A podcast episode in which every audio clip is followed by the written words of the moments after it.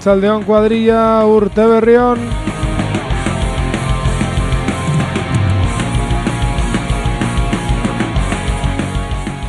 Arrancamos un nuevo año aquí en Eguski Radia y lo hacemos con esta canción que tiene el título Malabares de los Demarras. mierda que me corre por las venas y revienta mis arterias y es que tendrá que salir por algún lado toda esta pena que me hace patearte los oídos con mi cante y arañarte las más sonantes y es que tengo que contarte todo el miedo que me nace. Cuando veo que la iglesia sigue aún en la inquisición y la coca ya no es droga es una religión y solo veo pintadas de odio y discriminación. Se tambalean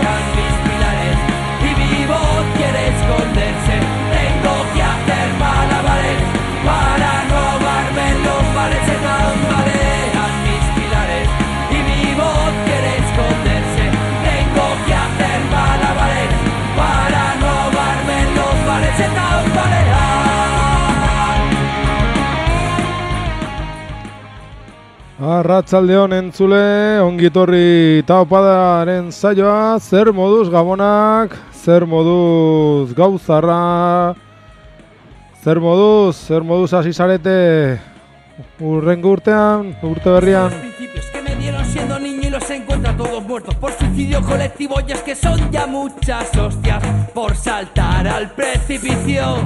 Pero mientras tenga manos, dos cojones y una idea, seguiré pisando en falso, seguiré sacando fuerzas para cantarte lo que veo y todo el miedo que me quema. Cuando veo que la guerra se ha comido a la paloma y la paz ahora se caga en volver a estar de moda y solo veo a madres muertas a manos de sus parejas. Se tambalean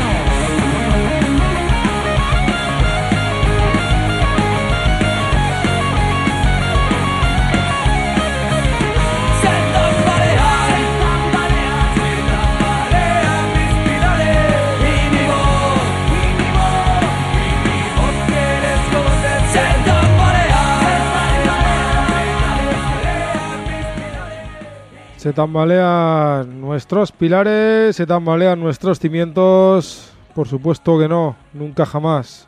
Los ideológicos arrancamos.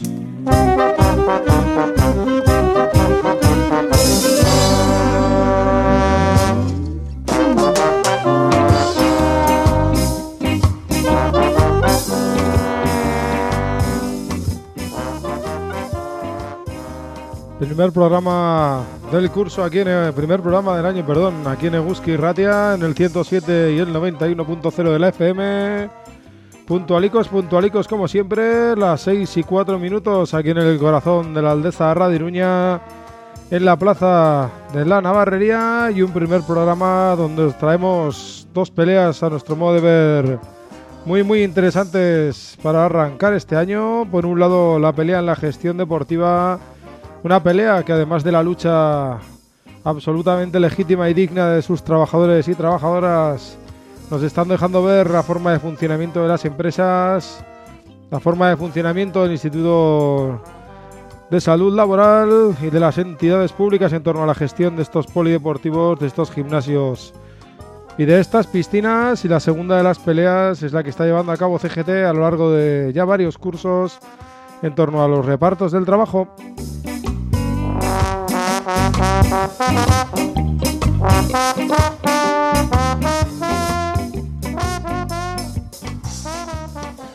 Y bajaremos la segunda parte de- del programa. Viajaremos hasta Perú.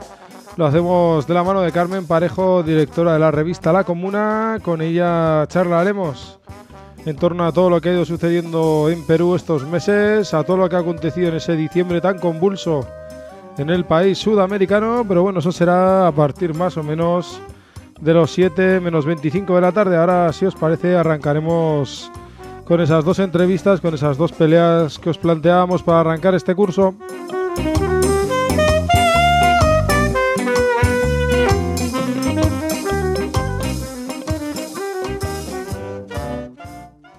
40 años llevando la luz por todo el mundo. 40 años extraordinaria y fecunda labor social. La Luz del Mundo celebra este acontecimiento. 40 años Eguzki irratia, hiru hilabetero, hogei eurorengatik, iruñeko irrati libre babestu. Eguzki.eu zen sartzen. Años se dice fácil, pero no es así. Mil desengaños y mil fracasos para estar aquí.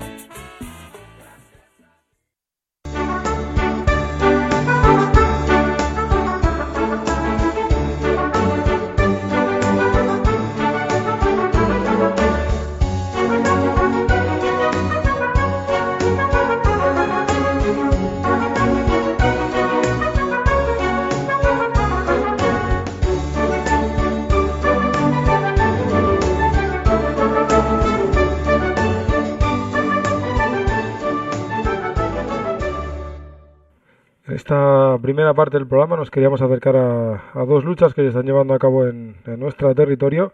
Y en la primera de ellas nos queríamos acercar a la, a la dinámica por el reparto que está planteando CGT LKN aquí en, en Nafarroa y que bueno pues tuvo su último acto este 26 este pasado 26 de diciembre con la concentración que hicieron en aquí en, en Iruña. Así que si os parece pasamos a saludar a, a Maura integrante de este sindicato y, que nos cuente un poquito. Ella Racha León Maura buenas tardes Arracha León Gori, ¿qué tal estamos?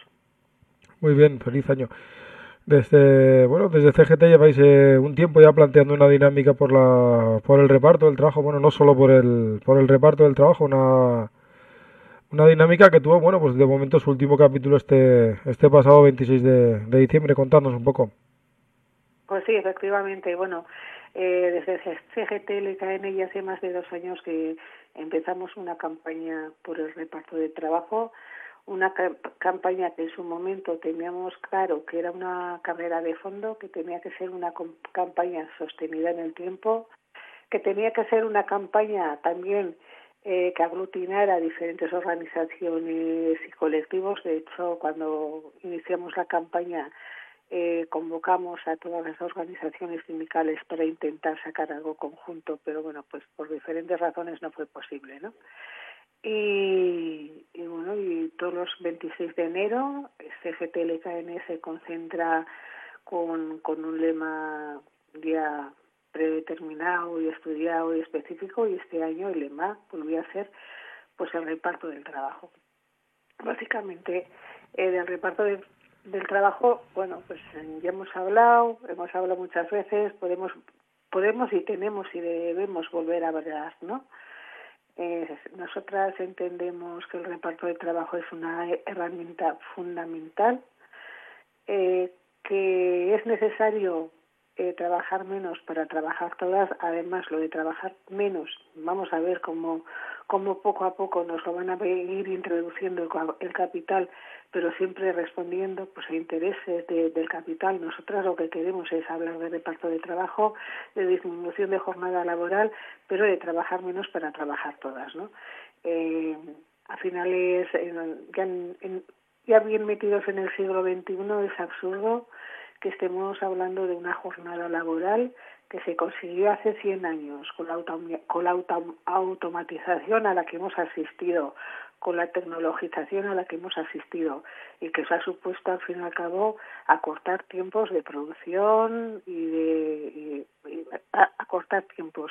Es absurdo que estemos hablando de la misma de la una jornada laboral que dure lo mismo cuando los tiempos para ir a, para realizar un trabajo han disminuido sensiblemente. Es absurdo que también sigamos hablando, estemos hablando de eh, de estas jornadas de siete ocho horas, de las bolsas que del paro estructural que tenemos, eso hay que darle una solución. Tenemos que dar una solución para acabar con el paro estructural, que por cierto es una herramienta estupenda que tiene el capital para tenernos, tenernos a todas asustadas y asustados, pero tenemos que acabar con el paro estructural. Eh, tenemos que repensar, o sea, hay muchos indicadores que nos que apuntan en una dirección y es que el camino que hemos recorrido no es el adecuado ni es el conveniente y es además autodestructivo para el planeta y para y para los seres humanos no tenemos que seguir tenemos que darle una vuelta a este sistema productivo a la manera de consumir a la manera de vivir y poner el foco de atención en la vida. Y el trabajo y eso repartir el trabajo trabajar menos para trabajar todas y tener el punto el centro de atención y el centro de interés debe ser siempre la vida básicamente es eso Claro, hablamos de, de, una propuesta del reparto, de como bien dices tú, toca, toca muchas aristas, ¿no? Toca nuestra forma de vida, toca nuestra forma de consumo, toca el, bueno, la idea propia misma del, del capitalismo, ¿no? De extraer la mayor riqueza posible de, de la mano de obra, ¿no? Una, una propuesta, bueno, que va a la, a la raíz del problema porque precisamente la solución parte de ahí, ¿no? Claro. Es que, a ver, son propuestas que son, la verdad es que tampoco hay nada definitivo. Yo pensamos que es algo que hay que sentarse a hablar, a debatir, eh, porque además hay mucho hay muchos tipos de trabajadoras y trabajadores, hay muchos tipos de puestos, hay que sentarse a hablar, a debatir y a consensuar. Pero efectivamente son propuestas que no son fáciles ni tan siquiera de escuchar, porque no nos podemos olvidar que aquí, aunque haya unas bolsas de pobreza importante, estamos viviendo en el primer mundo, o lo que llaman primer mundo. ¿eh? Eh, y no nos damos cuenta de lo que este sistema productivo está suponiendo para nuestro planeta. Estamos poniendo en riesgo la supervivencia de nuestros descendientes. Eh, ya hay hambrunas terribles, lo que pasa es que como esas hambrunas están en otro a miles de kilómetros, parecen que no existen, ¿no? El mundo cada vez es más desigual, es más desigual en nuestro sistema económico y social y en nuestras sociedades, porque cada vez las diferencias de, son más abismales, pero es más desigual también a nivel global. Y hay que buscar una, una solución, evidentemente. Y el reparto del trabajo, pues no, no es una, no, no es, yo siempre he dicho y seguiré diciendo que no es una propuesta popular, ni mucho menos, sin embargo es necesaria, porque tenemos que tomar conciencia de dónde estamos y lo que estamos agarreando y ser capaces de mirar hacia el futuro, o sea, no el futuro inmediato ni el bienestar inmediato, sino un poco ser capaces de planificar, de ver qué es lo que va a pasar, ¿no? ¿Qué es lo que está pasando y qué consecuencias va a tener? Y tenemos que construir el presente, porque según cómo construyamos el presente vamos a tener un futuro. Y también tenemos que olvidarnos, o sea, eh, sí que la vida, las sociedades los, lo dirigen el capital, unos entes que no conocemos, que no sabemos que están ahí, pero lo dirigen todos, pero nosotras y nosotros somos soldados fieles o no. Entonces, tenemos un papel que hacer en este mundo y en esta sociedad para que esto no siga así, porque si sigue así la destrucción del, planeta y de las personas y de las sociedades. Claro, eh, Maura, hablamos siempre de, una pelea a raíz, una, una carrera de fondo, decías tú, ¿no? Llena de, de las dificultades, entre otras muchas nombrabas tú, porque la propia clase trabajadora, eso del reparto del trabajo no le lo ve por un lado algo complicado y por el otro cree que, que va a perder parte de, su capacidad adquisitiva, ¿no? De, de, su poder económico y bueno, pues también le, le chirría precisamente porque le, le llama en primera persona, ¿no? Claro, pero es que aquí hay muchos, hay, hay que hacer análisis a diferentes niveles. Primero, qué es lo que necesitamos y qué es lo que no importante, importantísimo. Desde que nos hemos creado desde que nos hemos creado necesidades así entre comillas, que no son tan necesarias, nos hemos convertido en esclavas y esclavos.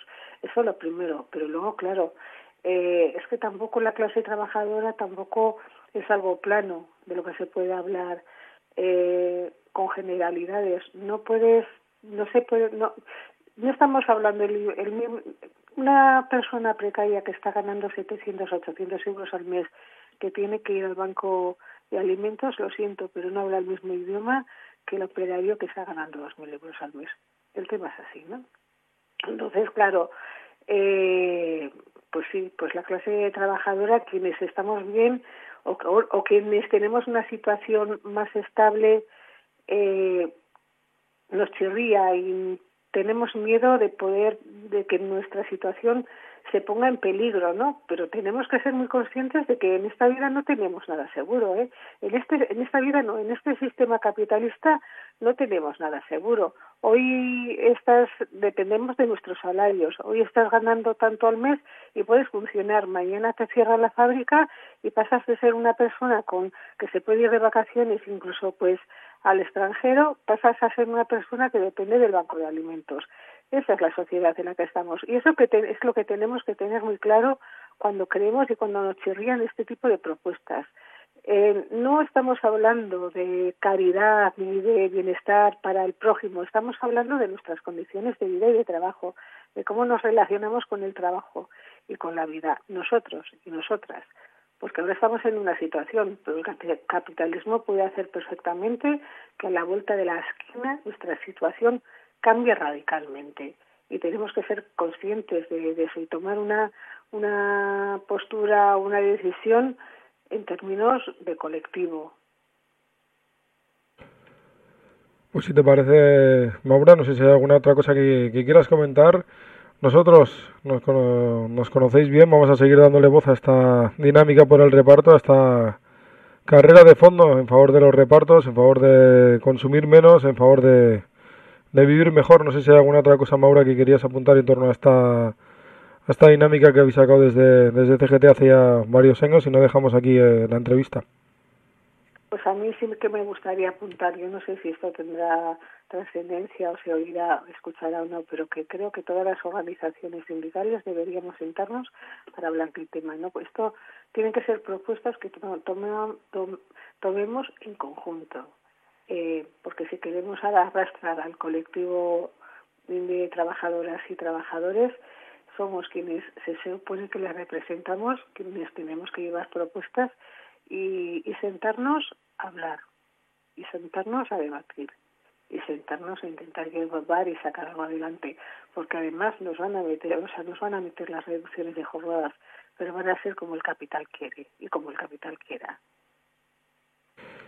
Pues ahí queda ahora ese emplazamiento al resto de, organizaciones sindicales, al resto de, organizaciones sociales para, para, sentarse y debatir en torno a, este, a esta propuesta de reparto del, del, trabajo que lleváis trabajando ahí en, en CGT LKN.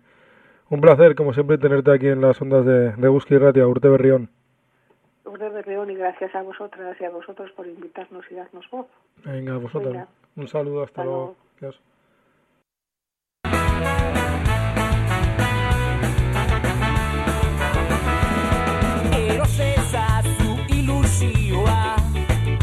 erosi maitasuna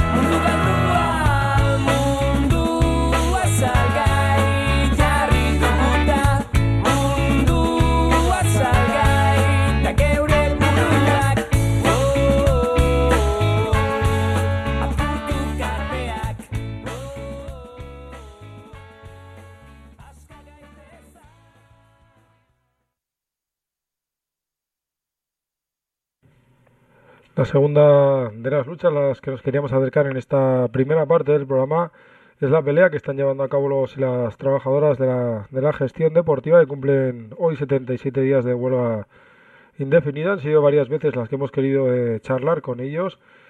Bueno, pues volvemos otra vez a, contactar con Janira, que es delegada del, del Sindicato de la Trabajadora y en Gestión Deportiva. Racha Aldeón, buenas tardes. Buenas tardes. Decíamos una huelga indefinida que ya por el, por el día 77, una huelga larga y, y dura. Lo primero de todo, ¿cómo van los ánimos? ¿Cómo, cómo estáis de fuerzas? Pues vamos bien. La verdad que para llevar 77 días vamos mejor de lo que de lo que esperábamos.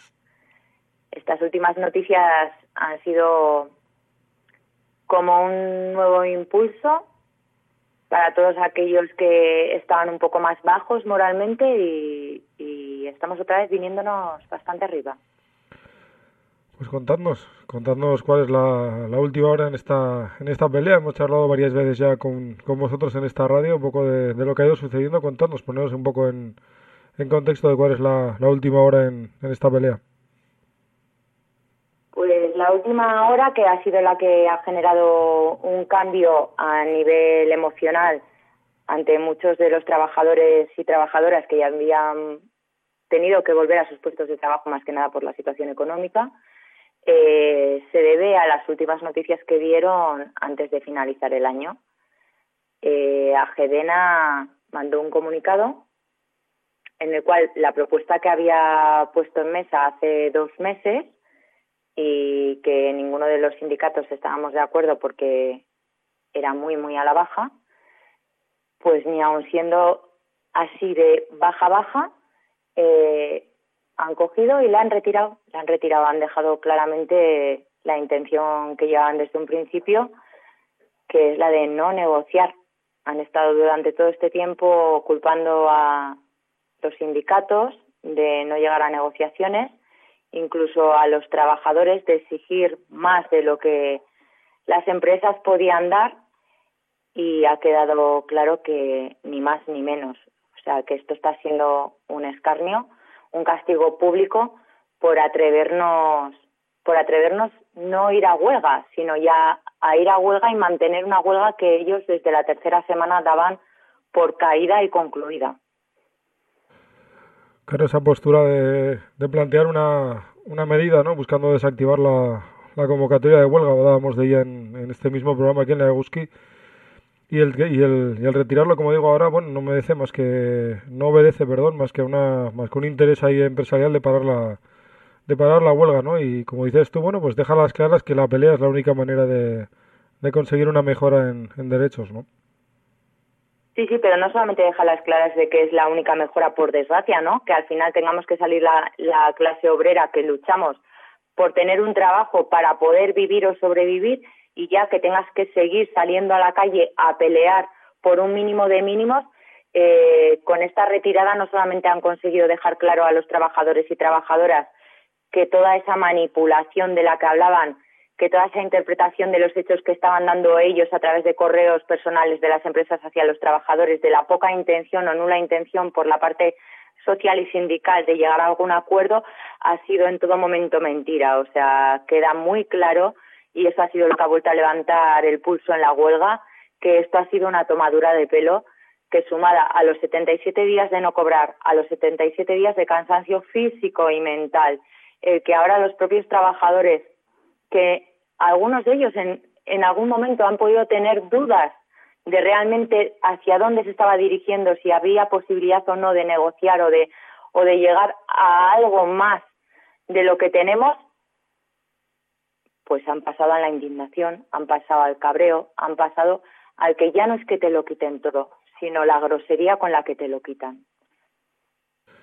Está siendo un abuso de poder por todas las partes implicadas empresas, ayuntamientos, salud pública, el Instituto de Inspección Laboral. Y ahora, encima, lo han corroborado de una manera pública, a través de los medios de comunicación, por si a alguno de los trabajadores les quedaba duda. Yo particularmente se lo agradezco a todos y a cada uno de ellos, porque está claro que muchas veces por mucho dinero que tengas y muy bien que inviertas en abogados, mm, la estrategia que han tenido esta última no ha valido más que para poder conseguir que la gente vuelva a la calle y se dé cuenta de que es la única manera que tenemos de, pelear por lo nuestro. O sea, nos han hecho un favor. Así que que sigan, que sigan jugando con la gente.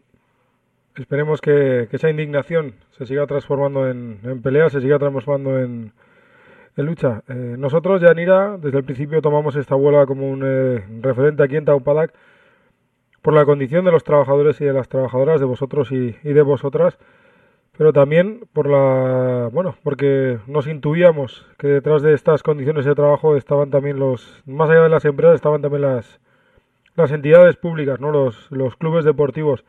Nombrabas tú varios, varios eh, actores en este, en esta huelga, en esta pelea y, bueno, queríamos, si te parece, repasar un poco pues la, la actitud que ha tomado desde, desde, el Instituto de Salud Laboral hasta bueno, por las diferentes administraciones, ¿no? Sí, sí, o sea, la actitud que han tomado y la que están tomando ahora mismo es la de protegerse judicialmente, viendo que ya estamos llegando a un momento en el que las denuncias y las demandas están cayendo día sí día también. Al principio ha sido de inanición total, o sea, como todavía había un periodo que el primero es de calle, de manifestación, de visualización, hasta que no se empiezan a recoger eh, de manera legal todas las vulneraciones y las puedes ir registrando y denunciando al departamento que corresponde, nadie hizo nada esas primeras semanas, ¿no? Al final está todo el mundo como pendiente. De ahí pasamos al, escrito que mandó eh, la Federación de Municipios y Concejos, donde se ampararon las empresas para vulnerar los derechos de los trabajadores de cierta manera amparados alegalmente. En esas semanas ya se empezaron a meter las, las denuncias tanto en inspección laboral como en sanidad. Ha habido cierto margen de quietud, luego ha habido una reunión, hubo una propuesta de un comunicado de advertencia por parte de inspección laboral porque ellos mismos reconocieron que habían dejado demasiada manga ancha a las empresas y que ese vacío alegalmente en el que se estaban moviendo estaba efectivamente vulnerando los derechos de los trabajadores en huelga a día de hoy seguimos esperando ese comunicado, pero bueno, eh, se han posicionado y han dejado en evidencia cuál es la postura de las empresas y de ellos mismos. Cada día que está pasando en esta huelga tenemos más claro de que no es una huelga de gestión deportiva, no es una huelga por un convenio digno, es una huelga por una lucha de una clase obrera y trabajadora porque ha llegado un punto en el que ya no nos están vendiendo solamente las empresas, para las que somos carnaza con la que sacar dinero. O sea, da igual cuándo hayas trabajado para ellos, de qué manera o cuánto tiempo, si es más profesional o eres menos. Eh, ya no son las empresas las únicas responsables, son los ayuntamientos que les amparan y ahora ya a estas alturas, una vez que ha publicado Agedena esa retirada de esa propuesta en la cual ha dejado claro su intención desde el principio y amparan salud pública y inspección laboral, ya nos hemos dado cuenta de que esto va mucho, mucho más allá. A nosotros ahora mismo nos están castigando. Nos están castigando por atrevernos a rebelarnos contra la sociedad, contra el modelo que tenemos hoy en día, en el cual se están utilizando la gestión privada para llenar bolsillos de mucha gente con dinero público. Y eso es lo que está pasando. Es un castigo. Ahora mismo no es una lucha solamente, es un castigo. Es un castigo para todos y todas aquellas que se atrevan ahora a sacar un pie de su sector. Claro, es que al final es un castigo, dices tú, y lo vuestro no es solamente ya una, una huelga, ¿no? Como bien dices tú, es poner en la, la picota un modelo de, de gestión, un modelo de gestión, un modelo de gestión de lo público, del dinero y de las, eh, bueno, de las diferentes instalaciones que utilizamos todos y todas, ¿no? En este caso. Así es, de hecho no hay más que ver que cómo se puede permitir estar 77 días después sin unos servicios que no son solamente eh, pagados de la ciudadanía y para la ciudadanía, sino que son servicios deportivos para la salud de la ciudadanía. Han dejado claramente que todo aquello que es para el ciudadano de a pie, y más que tenga que ver con cultura, que tenga que ver con deporte, que tenga que ver con todo aquello que sea pensar diferente o tener una salud fuerte para poder pensar, luchar y sentir diferente, no interesa, no conviene. No conviene. La verdad es que, la actitud ha quedado clara, ¿no? Por parte de, de las diferentes gestores en esta en esta huelga. También, por supuesto, vuestra vuestra determinación. No habríais llegado a ese día a este día 77 de, de la huelga, pero también nos gustaba nos gustaría un poco resaltar eh, bueno que van surgiendo también dinámicas de apoyo hacia hacia vosotros y hacia vosotras y nos queríamos hacer eco de una que bueno que aparecía hace poquitos días en, en prensa y es esa bueno, esa unar fuerzas de, de, usuarios de la piscina, trabajadoras, etcétera, en, en el Lagunac, en, en Barañá, con esa manifestación que tienen prevista para, para el 13 de enero. Sí, sí, es una iniciativa porque el pueblo está dándose cuenta de la barbaridad que se está haciendo con los trabajadores y trabajadoras. Trabajadores y trabajadoras que muchas somos de los mismos pueblos en los que trabajamos. O sea, no es que tú va a un a un contacto mucho más allá del laboral. Yo, por ejemplo, en Burlada llevo 22 años. Las familias que vienen a la piscina ya no son solamente usuarios, son familias, son mi familia. En Barañín pasa exactamente lo mismo, porque además el caso de Barañín ha sido muy vistoso y muy brutal desde el minuto uno. Es una de las cunas de una de estas empresas eh, en la cual desde el minuto uno se han vulnerado los derechos de muchos y muchas trabajadoras. Y ahora el pueblo está apoyando porque ya no ven de qué otra manera hacerlo. En Barañén se han hecho denuncias, demandas, se han hecho concentraciones, se ha ido a plenos. Y ha habido quejas por parte de los usuarios a, a alcaldía, a la instalación. Da igual. Todo ha sido ignorar, silenciar, acallar. Y ahora a ver cómo lo hacen, porque ahora no van a estar solamente los trabajadores en la calle, va a estar todo el pueblo.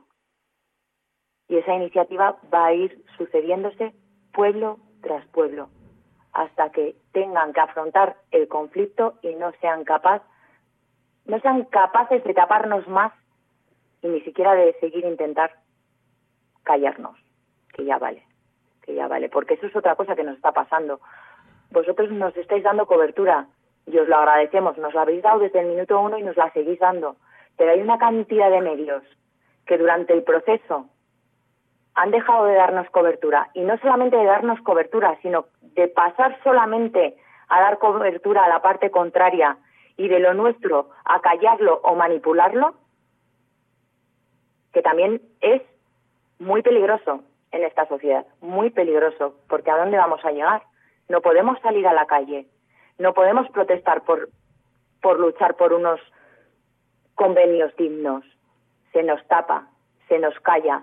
Nadie, absolutamente nadie se hace cargo del problema. Y ahora ya la prensa tampoco. Eh, es que antes hablábamos hace unas semanas de qué pasaba con el dinero público que pasa a manos de, empresas de gestión privada, ¿no? Que eso tiene un nombre y que no lo podíamos decir abiertamente porque porque nos pueden llover denuncias y demandas. Pero es que ahora estamos hablando de algo más, de algo más que solamente dinero. Cuando la gente ya no puede hablar, cuando la gente tiene que acatar, ya tenemos otra palabra en contexto. Y la vida es cíclica y seguimos sin aprender mucho estamos tardando en estar todos en la calle porque, como he dicho y vuelvo a repetir, esto ya no es una huelga de gestión indefinida, de gestión deportiva. No es la lucha de un convenio de gestión deportiva. Esto va mucho más allá y lo que están haciendo con nosotros se llama castigar. Castigar por atrevernos a salirnos de una sociedad que está ya muy marcada y que vive bajo una libertad ahora ya me atrevo a decir prácticamente inexistente. Pues ya irá mucho mucho ánimo desde aquí, desde, desde Guski Ratia, con esa movilización que hay ¿no? planteada para este día 13 de enero ahí en, en Marañán. estaremos todos, en Marañán. Pues mucho ánimo con esa protesta, con la, con la huelga y nosotros nos seguimos en el compromiso de daros todavía más cobertura y amplificar todavía más vuestra vuestra pelea y como bien dices tú no es no solamente una pelea una pelea laboral es mucho más. No no así es no solamente una pelea laboral es mucho más es mucho más. Y que empiecen a mirar porque ya está empezando a ver mociones a nuestro favor por parte de la mayoría de la alcaldía en muchos pueblos. O sea que se empiecen a mirar qué es lo que están haciendo.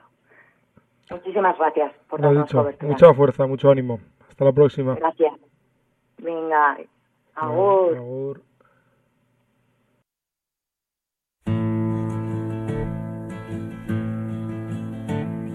As soon as you're born, they make you feel small. By giving you no time instead of it all. Till the pain is so big you feel nothing at all.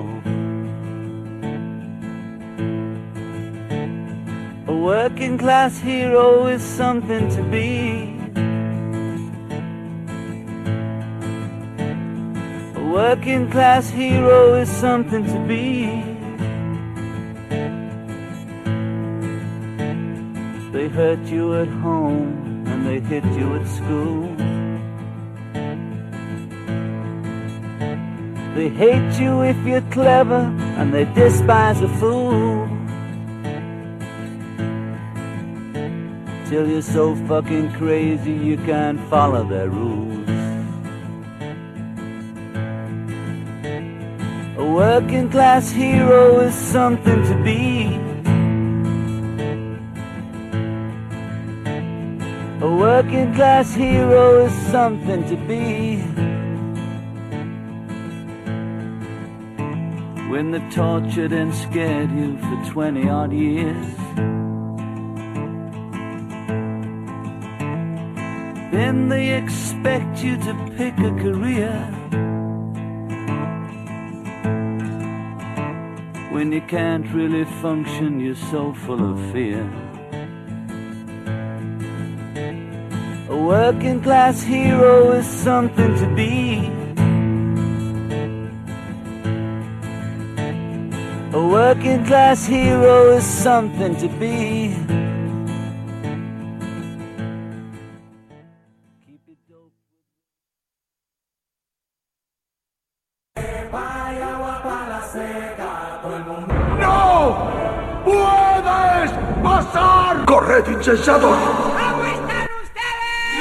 Corred insensatos, huid de la tormenta de mierda sonora y buscar refugio en el cómo están ustedes, el paraguas metalero, los lunes de 8 a 10 de la noche y repetido los martes de 12 a 2 en Eguzki Ratia y aceos Eguzkides en eguzki.eus por las barbas de Gandalf. Corred insensatos. 40 años llevando la luz por todo el mundo. 40 años de extraordinaria y fecunda labor social. La Luz del Mundo celebra este acontecimiento. 40 años de estar Eguzki Ratia, berrogei urte, uinak berotxe. para ganarnos un rinconcito en su corazón. 40 años se dice fácil, pero no es así. Mil desengaños y mil fracasos para estar aquí.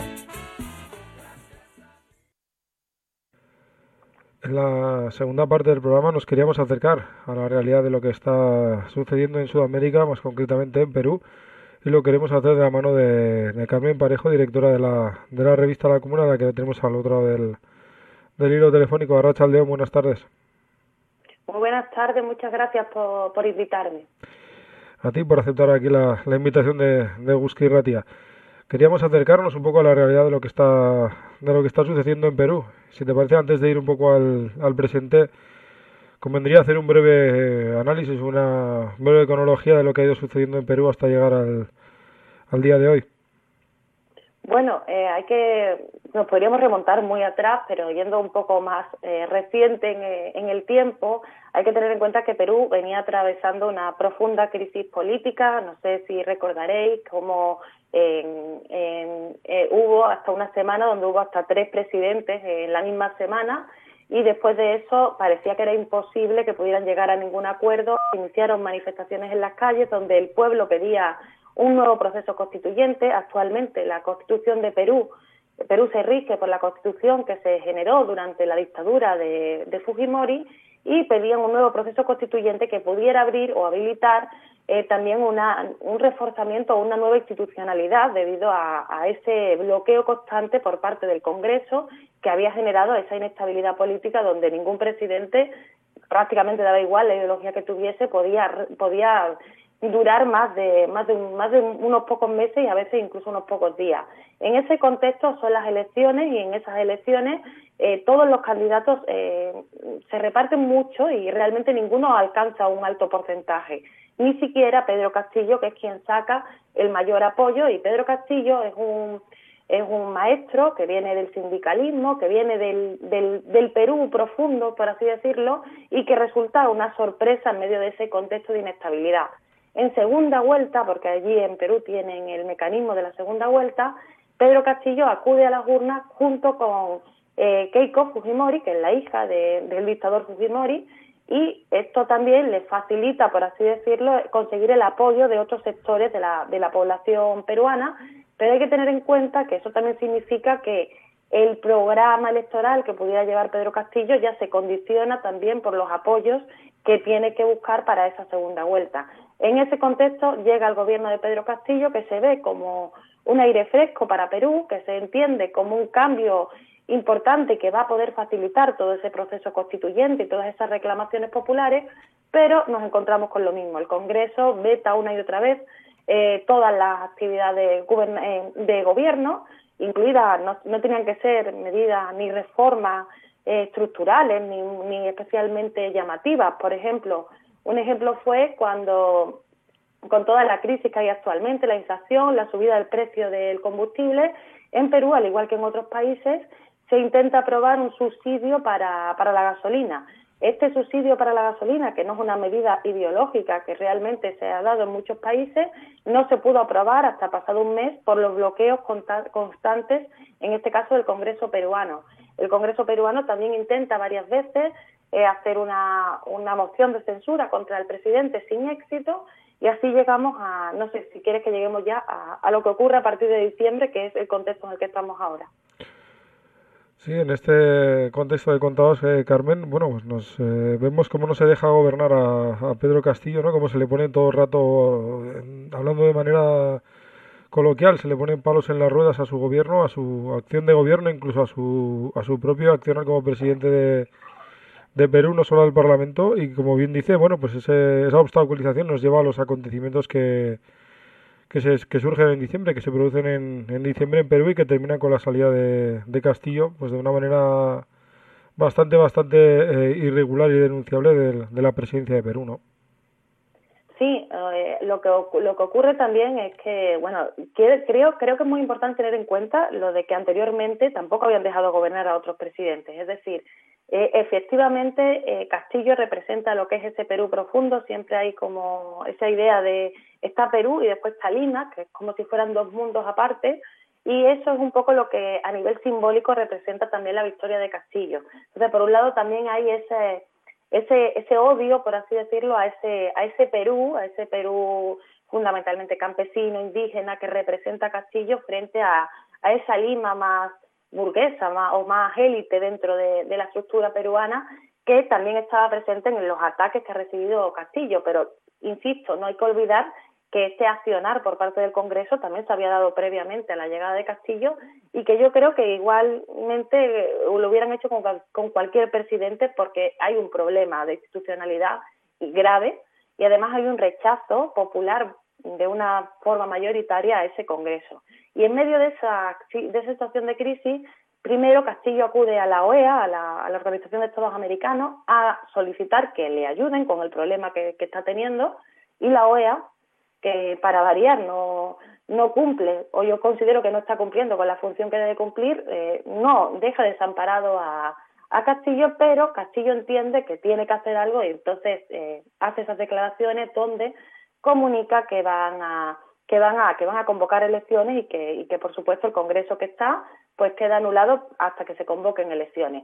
Esto se entiende como una como un salto como que ha como que ha utilizado, o sea, como que ha utilizado las herramientas que no le corresponden, que que ha dado una especie de golpe de estado y esto lleva a que se dé lo que eh, lo que están denunciando ahora mismo en las calles de Perú, un auténtico golpe de estado del, llevándose al presidente detenido, que es la situación en la que en la que se encuentra ahora mismo ahora mismo todo, y creando un gobierno un gobierno de facto eh, presidido por Dina Boluarte que quien había llegado también al, al, cargo que tenía por distintas dimisiones y por distintos elementos que habían ocurrido antes. Es decir, que tampoco había llegado por, por las urnas, sino por otras cuestiones que habían ido ocurriendo previamente. Y en esta situación, con un gobierno de facto presidido por, por esta señora, por Dina Boluarte, y con el apoyo de las Fuerzas Armadas, también de la OEA, que realmente no ayudó, o sea, no, no, no, no, asiló a lo que, le, lo que le pedía Castillo, pero en cambio sí que estuvo muy rápido en, en reconocer a Dina Boluarte y el apoyo también de Estados Unidos, pues ahora mismo la situación en Perú es eso, un gobierno de facto y unas movilizaciones en las calles, sobre todo, ya ha llegado también en Lima, pero sobre todo en, en todo lo que es ese resto de Perú, esa, ese enfrentamiento Perú-Lima que cada vez se hace más, más claro en esta, en esta, en este conflicto, pero también a nivel del desarrollo que, se han, que ha tenido los acontecimientos en los últimos años. Claro, hablamos de bueno de todo un proceso que acaba con el, con el presidente de Perú en, en la cárcel y el, y el, gobierno de facto de, de, Duarte y nosotros queríamos poner sobre todo el foco en esas eh, reivindicaciones de ese Perú profundo que, que, bueno que también se están empezando a trasladar a Lima y es que el pueblo lo que exige son eh, en la realidad unos cambios eh, absolutamente profundos, ¿no? Plantea bueno pues un poco al estilo chileno creo yo eh, esa constituyente que, que se pare del bueno, pues que, que, objetivamente marque determinados derechos y que se aleje de ese, de ese fujimorismo, ¿no? Sí, o sea, yo considero que además el proceso constituyente es una forma de reiniciar Perú, porque evidentemente el contexto actual no da más de sí, o sea, la crisis es tan profunda que independientemente de, de, de que efectivamente tiene una, una constitución heredera de una dictadura y que en sí es una cuestión legítima reivindicar ese cambio, es que ahora mismo es una urgencia ese cambio porque es la única forma de, de poder salir de la crisis profunda, de, de poder reiniciar el país y su construcción en, en, todos los sentidos, en el ámbito institucional, en el ámbito también de construcción nacional, porque eh, los enfrentamientos que estamos hablando, esa, esa oposición tan grande entre esa Lima y ese resto de Perú, también necesita una, una forma de encontrar un espacio que los postergados que decía Sandino también sean representados por Perú, cosa que ahora mismo no es así. Entonces, evidentemente ese proceso constituyente lleva detrás y conlleva eh, un intento por porque el país no desaparezca, porque el país ahora mismo, porque poder recuperar esa, esa institucionalidad, esa soberanía y ese desarrollo, porque Perú pueda renacer de unas cenizas que, que ya era prácticamente los que están ya prácticamente están completamente destruidos. Hablamos de, querer reiniciar ese Perú, ¿no? De querer marcar una serie de, de derechos, objetivos, subjetivos para el, para el pueblo trabajador ahí en, eh, en Perú y, y, al hilo de eso estamos viendo las, eh, las movilizaciones y sobre todo eh, nos estamos haciendo eco de esa represión eh, brutal, ¿no? De, de quien representa ese, ese parlamento, ¿no? Esa oligarquía tan, tan encerrada en sus cargos en, en el Perú urbano, ¿no? En la urbe frente al resto del país. Claro, están encerrados en sus cargos y también hay que tener en cuenta que la inestabilidad en un país, además como Perú, que es un país exportador de materias primas, es decir, que, que, tiene una, una economía nacional muy hacia afuera, muy dependiente de mercados internacionales, esa inestabilidad también aumenta la corrupción, también hay muchas personas de esta, de esta élite que viven y que viven bien en la inestabilidad porque se enriquecen con esa inestabilidad. Efectivamente, esto es a costa de todo el pueblo peruano de la gran mayoría del pueblo peruano. Entonces, yo creo que esto es importante y con respecto a la represión, es muy probable que, que esa respuesta, que es la que, ha, la que ha tenido a bien tomar la presidenta de facto, al final, sobre la única persona que vaya a recaer realmente cuando haya que tomar cuando haya que exigir responsabilidades sea contra la propia Dina Boluarte y los demás al final se vayan a esconder en ese, en ese personaje muy parecido a lo que ocurrió en Bolivia. Al final, quien pagó fue Yanine Áñez, aunque evidentemente muchos más implicados. Y en este caso yo creo que Dina Boluarte es, es el papel que cumple, será la que la responsable de, de, de los muertos y de los heridos que, que están en las calles, pero el pueblo peruano está activo, sigue, sigue luchando y además eh, estaban anunciando que iban a reactivar aún más las movilizaciones a partir de, del próximo día 4. Así que yo creo que esto es una historia que se está construyendo y que Perú ya no va a consentir eh, otra cosa que no sea ese reinicio del Perú, porque no tienen más opción, porque ya no hay más alternativa. Entiendo que, bueno, que desde vuestro análisis lo que creéis es que, tiene que ser ese proceso constituyente el que, el que acabe por reiniciar el Perú, el, que acabe por, eh, no sé si del todo, pero por lo menos por dar una, una limpieza a la situación que está subiendo de Perú a nivel, a nivel de corrupción, a nivel de burocracia y a nivel también de, de, su, casa, de su casta política, ¿no? Llegados a este punto de crisis, este punto crítico, eh, sobre todo es que no creo que, o sea, no creemos que pueda haber eh, otra alternativa que no sea intentar construir desde, desde abajo y desde cero. Y el proceso constituyente, sobre todo, es una exigencia popular, es una exigencia del pueblo peruano que viene desde antes del gobierno de Pedro Castillo, que es una exigencia que se le hacía también a Pedro Castillo y que yo creo que es la bandera que une o que unifica ahora mismo al movimiento popular en Perú y que no podemos obviar que esa es la reclamación. Pues seguiremos seguiremos firmes en, las noticias, seguiremos pendientes de lo que vaya sucediendo en, en Perú, de ese transitar del, del pueblo peruano en favor de, esa constituyente, en favor de una salida de verdad digna y alejada del, del fujimorismo y de lo que supone toda su clase su clase política para la clase trabajadora eh, peruana para su para su día a día. Ha sido un placer tenerte aquí en las ondas de, de Guski y Ratia. Seguramente bueno pues volvamos a charlar cuando sea menester. Pues será un honor y muchas gracias a ustedes por invitarme y por poder hablar de, de esta lucha del pueblo peruano que, que está que está muy convencido de, de lo que quiere y que yo creo que, que los pueblos que son conscientes al final eh, consiguen sus objetivos y esperemos que así sea por el bien del Perú. Esperemos que, así sea. Seguiremos eh, charlando en torno a lo, a lo que acontece. Carmen, parece un placer tenerte aquí en Euskadi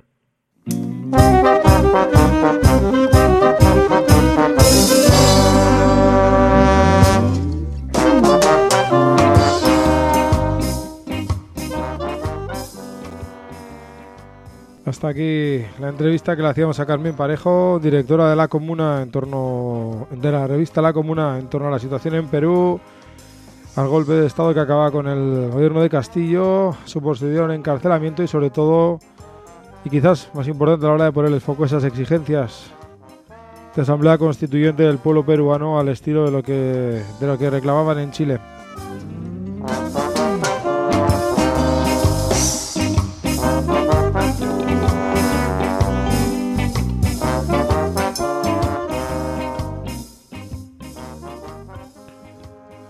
Vamos poquito a poquito cerrando este primer programa del año. Lo hacemos recordando los tres contenidos que hemos traído hoy.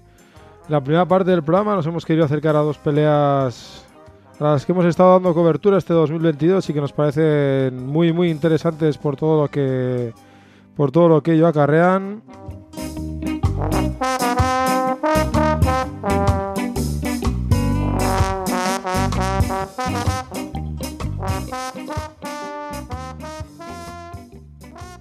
En primer lugar, hemos estado con la lucha de CGT-LKN en torno al reparto del trabajo, esa propuesta de reducción de jornada y no solo eso, de reducción de jornada, de trabajar menos, de vivir mejor, de ser críticos con nuestros consumos, con nuestra movilidad, con nuestras formas de vivir.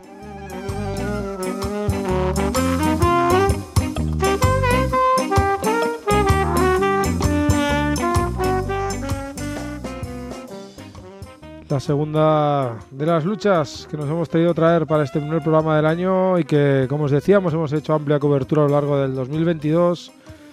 Es la pelea que llevan en la gestión deportiva, en las instalaciones deportivas de nuestro territorio. Una huelga, en un principio arrancada de manera laboral, una huelga que marcaba, bueno, pues un interés por acabar con esa precariedad, con esa parcialidad, por esos bajos salarios y que están sacando a la luz la manera de gestionar estos espacios de las entidades públicas, de las empresas privadas y ese manejo del dinero público para privatizar nuestras instalaciones esa facilidad con que el dinero público cambia de manos sin un control para nada ni exhaustivo ni muchísimo menos riguroso.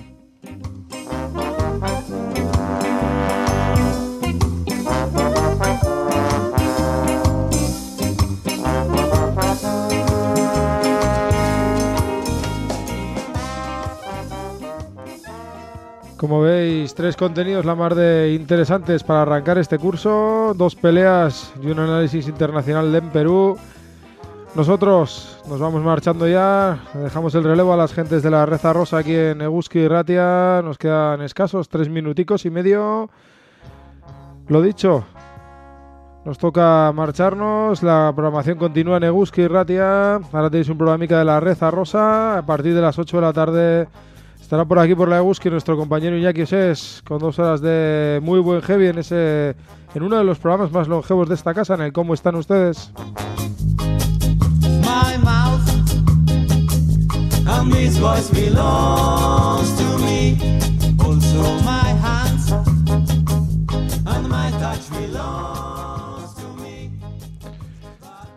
Nosotros nos marchamos ya, os emplazamos a la semana que viene aquí en Eguski Ratia en el 107 y el 91.0 del FM.